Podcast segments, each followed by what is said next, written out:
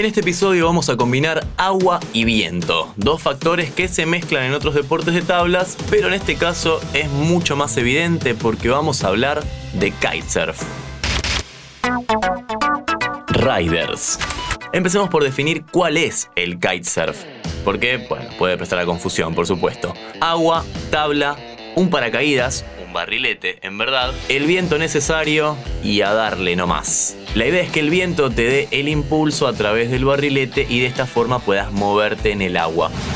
Es un deporte bastante nuevo. En 1970, Peter Powell construyó una cometa de dos líneas en forma de delta y navegó en pequeños botes, pero no fue hasta 1977 que se patentó como kitesurf. Por supuesto que como siempre buscamos a un experto para hablar del tema.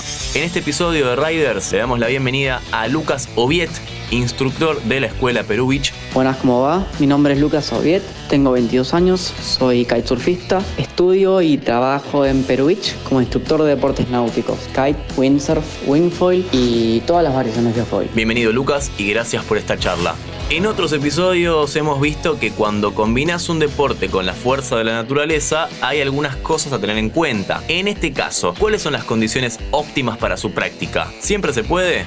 El kitesurf es un deporte de tabla que necesita viento a diferencia de la mayoría de los otros, por eso no se puede practicar siempre, tiene que ser en temporada, que por lo menos en Buenos Aires es en verano. Y otro limitante es la orientación del viento, que tiene que ser desde el agua hacia la tierra, sea en el mar, sea en el río, sea en una laguna, por un tema de seguridad. La única manera que podamos navegar con todas las orientaciones de viento es estando embarcado con una embarcación de seguridad, sea un bote, sea un barquito o algo para poder volver. Después un tema de cantidades de viento, depende de la disciplina. Tenemos lo que es el foil, consta con una quilla que va abajo de la tabla, que hace que la tabla levite. Podemos usar menos viento, por eso con el foil navegamos desde muy poco viento hasta una buena cantidad de viento. Después tenemos el freestyle, que consta en trucos desenganchados, sería aguantar la vela con nuestros brazos, no con un arnés, para hacer rotaciones con el cuerpo. Ahí ya necesitamos un viento mediano, promedio serían 30 kilómetros por hora de viento, un poquito más para arriba. Se mide en nudos en realidad el viento. Y después está el Big Air, que sería saltos y maniobras muy agresivas con mucho viento. Eso es una disciplina que necesitas bastante más viento para poder buscar más altura y hay que saber más para desmentir un mito que hay en los deportes de tabla,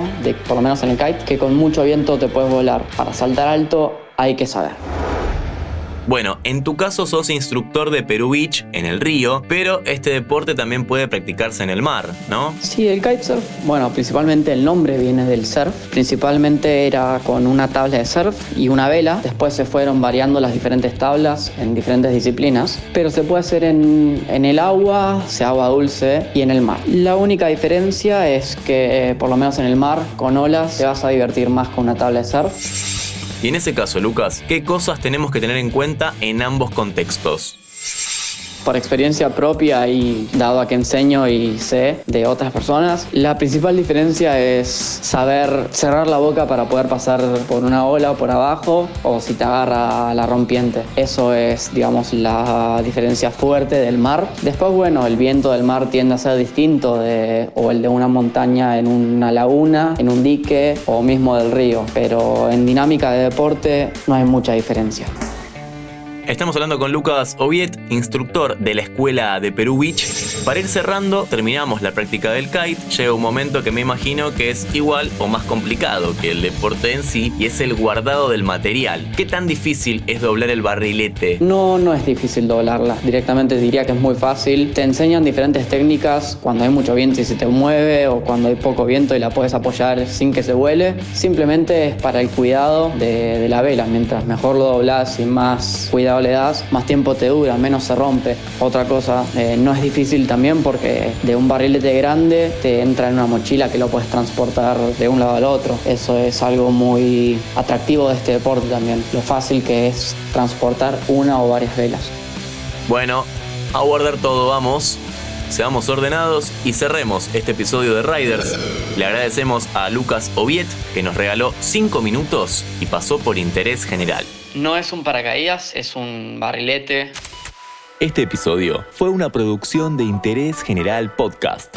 Desde el 2020, acompañándote todos los días. 5 minutos. Para que conozcas algo nuevo.